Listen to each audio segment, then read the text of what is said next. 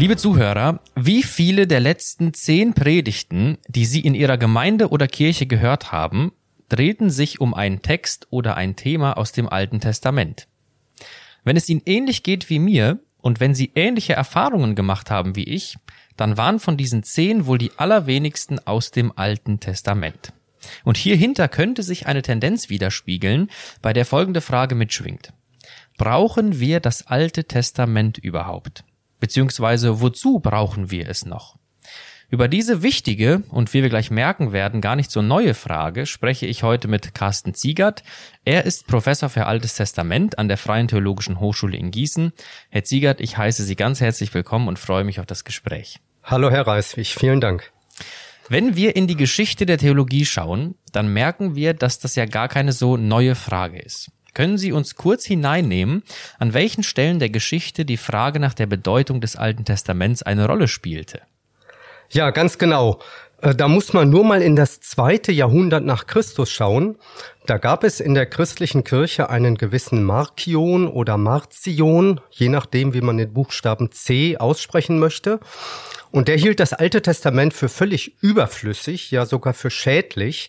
Er meinte, er müsste die Bibel von jüdischem Gedankengut völlig äh, frei machen und reinigen und hat deshalb nur zehn Paulusbriefe übrig gelassen, und das Lukasevangelium, wobei er beim Lukasevangelium auch noch die Zitate aus dem Alten Testament radikal rausgeworfen hat. Ja, und dann mache ich gleich einen Sprung ins 20. Jahrhundert und weise hin auf die Zeit des Nationalsozialismus, wo die deutschen Christen im Grunde Ähnliches propagiert haben. Ja, also das Alte Testament schien ihnen jüdisch überfremdet, das wollten sie nicht.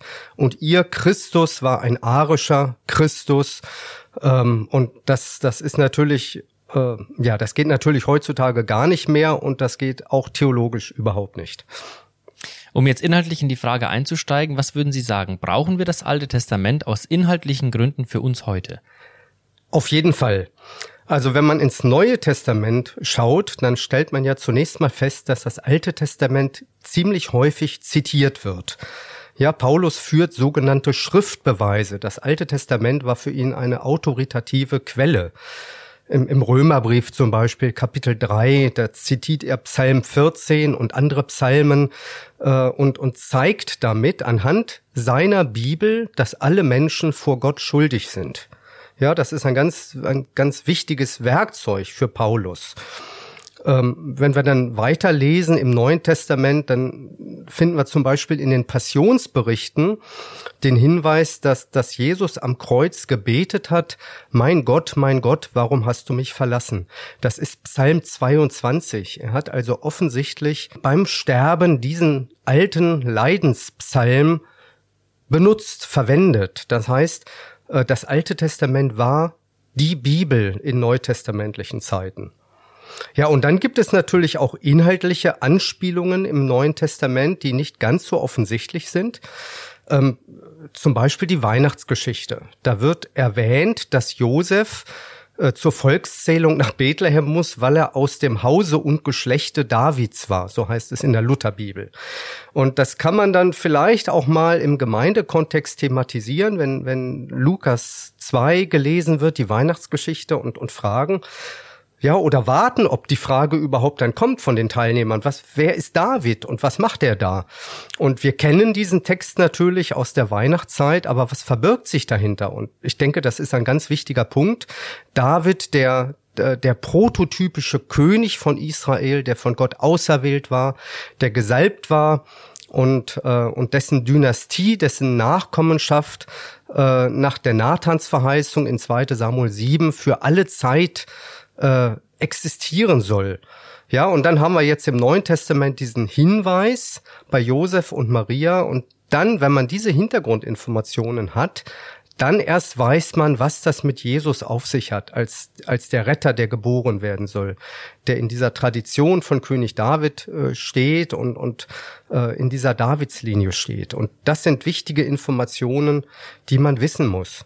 Neben Zitaten und inhaltlichen Anspielungen gibt es jetzt im Neuen Testament ja auch Themen, die im Alten Testament ausgearbeitet, aber im Neuen Testament nicht weiter erwähnt, sondern vorausgesetzt werden.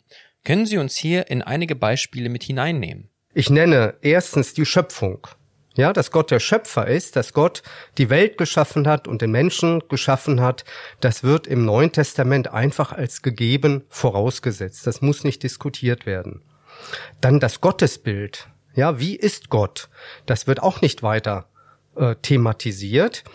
Ähm, es, es gibt ja Leute, die behaupten, im Alten Testament wird uns ein zorniger Gott vorgestellt und im Neuen Testament ein liebender Gott. Das ist aber, ja, wie soll ich das, wie soll ich das freundlich sagen? Also ich würde sagen, wer diese These vertritt, der hat weder das Alte noch das Neue Testament richtig gelesen, sondern das Alte Testament behauptet ganz, ganz intensiv und immer wieder, dass Gott seine Leute liebt ja, Gott wird vorgestellt als ein liebender Vater, als ein fürsorglicher Vater.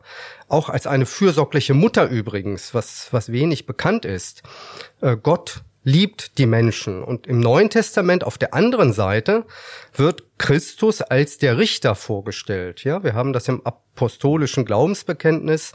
Von dort wird er kommen, zu richten die Lebenden und die Toten. Und da darf man auf keinen Fall das Alte und das Neue Testament gegeneinander ausspielen. Als, als drittes Beispiel für Theologie im Alten Testament nenne ich die Anthropologie, also die Lehre vom Menschen. Äh, der Mensch ist Gottes Schöpfung und Gott erschafft den Menschen als sein Ebenbild, also die sogenannte Gottesebenbildlichkeit. Was bedeutet das? Das bedeutet, dass der Mensch Gott in gewisser Weise auf der Erde repräsentiert. Und wenn man das jetzt weiterdenkt, auch in, in Fragen der Ethik, dann bedeutet das natürlich, äh, dass der Mensch und das menschliche Leben einen ganz, ganz, ganz hohen Wert hat. Ja, da muss man sich natürlich Fragen, die Frage stellen, äh, wie ist das im Alter oder wie ist das vor der Geburt mit dem, mit dem Wert des menschlichen Lebens? Da gibt das Alte Testament ganz eindeutige, meine ich, Hinweise, wie wertvoll das menschliche Leben ist. Ja, und das wird im Neuen Testament eben nicht wieder aufgegriffen, sondern wird als bekannt vorausgesetzt. Hm. Das heißt, das Alte Testament ist zweifelsohne der unabdingbare Verstehenshintergrund fürs Neue Testament. Auf jeden Fall. Und wenn man das Alte Testament nicht liest, dann beraubt man sich selbst vieler wertvoller Inhalte. Jetzt bietet das Alte Testament ja nicht nur kulturelle Elemente oder theologische Themen, von denen Sie eben sprachen, die das Neue Testament voraussetzt, sondern ja eigentlich eine ganze Story, also eine Heilsgeschichte, in die das Neue Testament sozusagen sich einordnet und einsteigt. Können Sie uns dazu etwas sagen? Ja, die Story ist lang. Äh, aber Sie haben völlig recht, es gibt einen roten Faden im Alten Testament und ähm, ich würde empfehlen, äh, den, den Hörerinnen und Hörern diesen roten Faden auch mal nachzuvollziehen, das, das Alte Testament tats tatsächlich auch mal zu lesen. Äh, ich weiß, es ist ein dickes Buch und es fällt nicht immer leicht, aber es lohnt sich, diesen roten Faden zu entdecken. Das beginnt äh, wie ich schon erwähnt habe, mit der Schöpfung der Welt. Gott erschafft die Welt und den Menschen, aber es geht, es wendet sich ziemlich bald ins Negative durch den Fall des Menschen. Der Mensch macht sein eigenes Ding, der Mensch wendet sich von Gott ab und ist deshalb unter dem Fluch des Todes, könnte man sagen. Aber Gott lässt die Menschen nicht alleine. Äh, er, er wendet sich ihnen zu, er zieht sie immer wieder zu sich, er erwählt die Erzväter oder die Erzeltern Abraham und Sarah und deren Kinder. Äh, und da wird auch schon auf den Glauben von Abraham hingewiesen.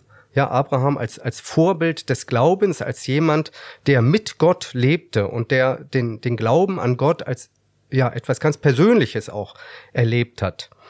Dann kommt die äh, Erwählung des Volkes Israel, die Befreiung aus der Sklaverei in Ägypten, äh, also der Exodus, äh, Israel wird zum Volk und dann haben wir das ganz wichtige Konzept des Bundes, spätestens hier, eigentlich schon vorher. Also ein Bund, eine, eine Vereinbarung, wo ja die, die zwischen Gott und Menschen geschlossen wird. Wir haben das äh, schon früh nach der Sinnflut, der Bund mit Noah, wo Gott sich festlegt und sagt, ich werde nie wieder eine Sinnflut über die Erde bringen. Dann haben wir den Bund mit Abraham, wo dem Abraham und seiner Nachkommenschaft äh, das Land Kanaan versprochen wird, zugesagt wird von Gott und eben auch die Nachkommensverheißung selbst. Ja, äh, Abraham, dem wird zugesagt, du wirst einmal ein großes Volk äh, du wirst eine große Nachkommenschaft haben, die zu einem großen Volk wird. Und jetzt beim Sinai-Bund nach dem Exodus, da gibt es die Gebote. Und Gott nimmt die Israeliten als sein Volk an. Und das Ganze beruht auf Gegenseitigkeit. Die Israeliten verpflichten sich, Gottes Gebote zu halten. Und Gott verpflichtet sich, für sein Volk zu sorgen. Er verpflichtet sich, ihr Gott zu sein. Und dann geht diese Story weiter mit Auf und Ab durch die Zeit der Richter und die Zeit der Könige.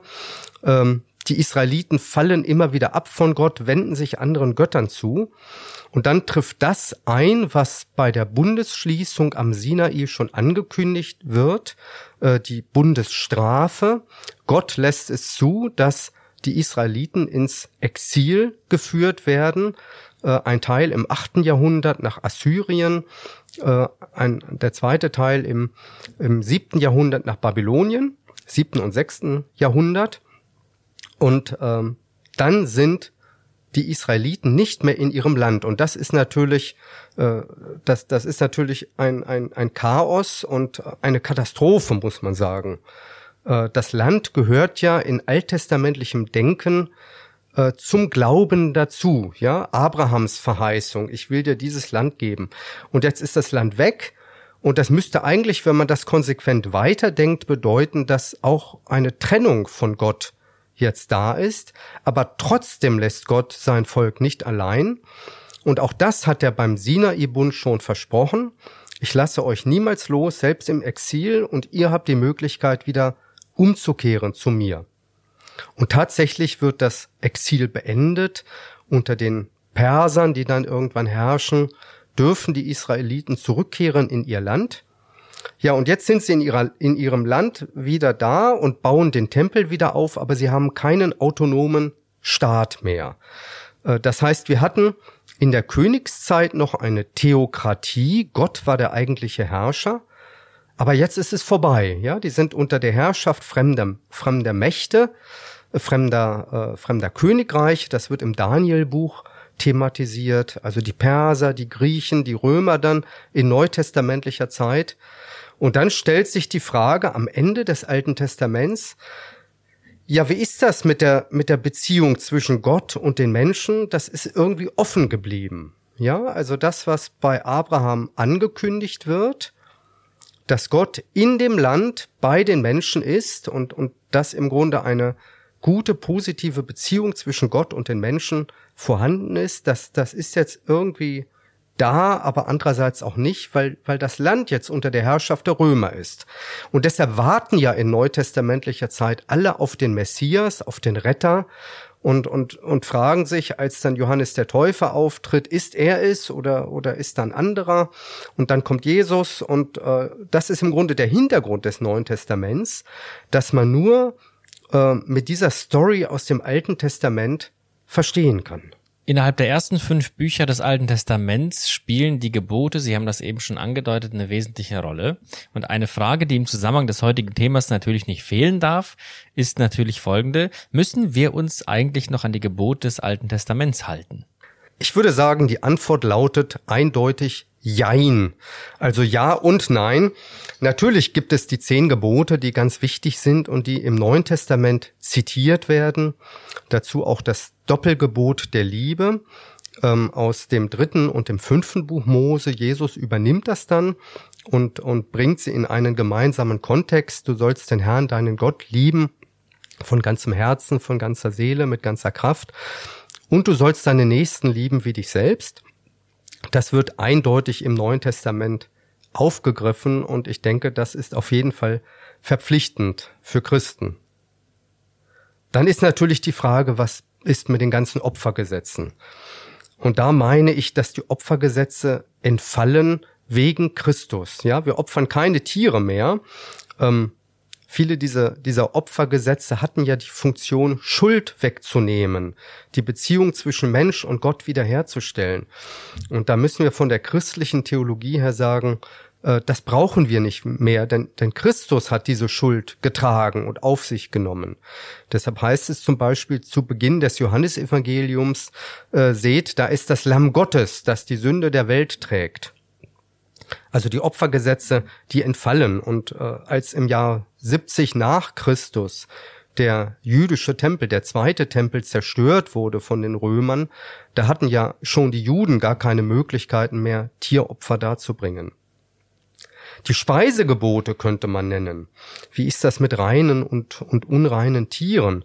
Da haben die ersten Christen auch so ein bisschen überlegt, wobei reine und unreine Tiere gar nicht so problematisiert werden, sondern in Apostelgeschichte 15 beim sogenannten Apostelkonzil, da geht es dann um die Frage, welche Speisegebote müssen wir für Heiden verpflichtend machen, also für Nichtjuden, die zum Glauben an Jesus Christus finden. Und die Antwort lautet, sie sollen kein Blut zu sich nehmen und kein Götzenopferfleisch, also Fleisch, das anderen Göttern geopfert worden war und frei auf dem Markt verfügbar war. Und das hat sicher auch, also diese, diese Einschränkungen der, der Freiheit haben sicher auch äh, den, den Sinn, äh, Tischgemeinschaft zwischen Judenchristen und Heidenchristen zu ermöglichen. Äh, die, die Judenchristen, die ja direkt aus dem Judentum kamen, die waren so geprägt, äh, dass im Grunde koscher geschlachtet werden musste. Ja, das Blut musste auslaufen. Und auf der anderen Seite gab es die Heiden, äh, die aus ihrer ehemaligen Re Religion herkamen und dann sicher Bedenken hatten, wenn das Fleisch irgendwelchen Götzen geopfert wurde. Und das hat man dann untersagt. Und dann war es möglich, dass, dass Heiden Christen und Judenchristen gemeinsam essen konnten.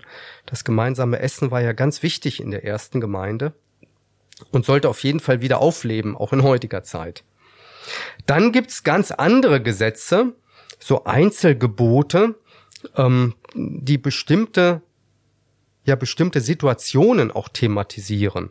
Wir nennen das kasuistisches Recht. Also zum Beispiel, ich habe einen Esel und mein Esel fällt in den Brunnen, den mein Nachbar gegraben hat und der Esel stirbt. Und dann muss irgendwie geklärt werden, wer jetzt den Schaden begleicht, wer mir einen neuen Esel kauft. Und das regelt äh, das, das Gesetz im Alten Testament. Oder ein, jemand hat ein Rind und das Rind stößt, stößt das Rind eines anderen Menschen und das stirbt, dann muss das irgendwie geregelt sein.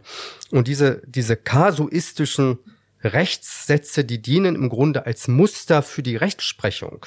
Also für die Richter, das ist wie so ein juristisches Lehrbuch, wie wir das heutzutage haben, wo dann bestimmte Fälle aus der Praxis beschrieben werden äh, und, und dann auch diskutieren, was in jedem einzelnen Spezialfall genau zu geschehen hat.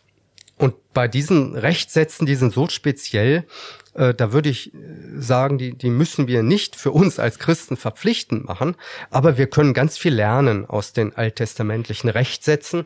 Zum Beispiel gibt es ein Gebot, dass man ein Geländer auf seinem Dach haben soll, wenn man ein Haus baut. Das scheint uns völlig fremd, und zwar deshalb, weil wir keine Flachdächer haben in der Regel äh, die wir auch zum Sonnenbaden oder äh, zum Wäscheaufhängen oder so nutzen. Aber wenn wir eins hätten, ein Flachdach, dann wäre ein Geländer natürlich völlig sinnvoll. Und da muss man fragen, was ist jetzt der, ja, der Geist des Gesetzes? Also was ist damit intendiert? Warum ist das sinnvoll? Und warum, warum könnte dieses Gesetz Gottes Willen entsprechen? Und die Antwort lautet hier natürlich, es geht um die Verantwortung die ich für meine Mitmenschen habe. Ja, und ich kann das direkt übertragen, äh, wenn ich im, am Straßenverkehr teilnehme. Da habe ich natürlich eine Verantwortung für meine Mitmenschen, die da auch teilnehmen. Um den Blick jetzt nochmal zu weiten, worin sehen Sie die Unterschiede und auch Gemeinsamkeiten zwischen dem Alten und dem Neuen Testament? Ja, die Unterschiede. Also ein, eins habe ich schon genannt, Christen opfern keine Tiere mehr. Und Christen haben auch keinen, keinen Tempel mehr als zentrale Kultstätte, sondern Gottesdienste laufen in der Regel dezentral. Äh, und die ersten Christen hatten ja auch gar keinen, gar keinen Tempel, keine Kirchengebäude, sondern trafen sich in den Häusern. Wir haben auch keinen, keinen säkular, keinen, keinen theokratischen Staat mehr, äh, sondern leben in einem säkularen Staat, äh, wo man, wie ich meine, die, die Gebote Gottes nicht verpflichtend machen kann, ähm, man, man darf sich natürlich dafür einsetzen, ähm, dass unsere Gesetzgebung auch von, von christlichen Werten geprägt wird. Aber eigentlich haben wir einen säkularen Staat und keinen theokratischen Staat. Ich persönlich sehe viel mehr Gemeinsamkeiten zwischen altem und, und neuem Testament viel mehr als, als Unterschiede, ja. Also das Gottesbild ist dasselbe, natürlich. Gott ist derselbe geblieben. Ähm, das ist ganz, ganz eindeutig. Und auch im Neuen Testament erwählt sich Gott ein Volk. Eine Kirche, jetzt bestehend aus Juden und Heiden, die sich beide Jesus Christus zuwenden. Und auch das Thema des Bundes ist erhalten geblieben. Neues Testament, nun, was ist ein, ein Testament? Äh, das geht dann nicht zunächst äh, um das Erbrecht, sondern Testament ist die lateinische Übersetzung des hebräischen und auch des griechischen Wortes für, für Bund. Ja, dass äh, Gott mit Menschen eine Abmachung trifft. Und wir kennen das aus den Einsetzungsworten beim Abendmahl, wo Jesus sagt, ähm, dieser Kelch ist der neue Bund mit meinem Blut. Äh, und, und dieser neue Bund, der wurde auch schon im Alten Testament in Jeremia 31 angekündigt. Das heißt, da geht Gottes Geschichte im Grunde weiter mit den Menschen durch den neuen Bund. Ja, und damit verbunden natürlich das ganz große Thema der Versöhnung mit Gott. Ja, das war ein, ein großes Thema in der Story des Alten Testaments, aber das ist im Neuen Testament genauso wichtig. Nur eben mit dem Unterschied, dass das Problem einmal geklärt wurde, dadurch, dass Jesus Christus am Kreuz gestorben ist und unsere Schuld getragen hat. Zum Schluss will ich noch eine andere Perspektive mit ins Spiel bringen und die lautet wie folgt. Meiner Erfahrung nach ist es gelegentlich so, dass die Bezeichnung Altes Testament den Eindruck erweckt, hier wäre etwas Überholtes mit gemeint. Sollte man Ihrer Meinung nach statt vom Alten Testament nicht besser vom Ersten Testament oder auch von der hebräischen Bibel sprechen? Ja, da gebe ich Ihnen recht. Das sind be bekannte Alternativbezeichnungen. Alt kann durchaus als minderwertig oder überholt verstanden werden, aber darauf würde ich antworten, alter Wein ist guter Wein. ähm, Natürlich äh, ist das äh, eine Gefahr, dass das missverstanden wird. Wenn man vom ersten Testament spricht, dann wird diese Fehldeutung altgleich unbrauchbar vermieden. Da haben Sie recht. Äh, aber wenn ich vom zweiten Testament spreche, dann ist das ja prinzipiell offen auch für ein drittes. Deshalb gefällt mir äh, diese Terminologie erstes, zweites Testament nicht so gut. Hebräische Bibel ist sicher ein guter Kompromiss.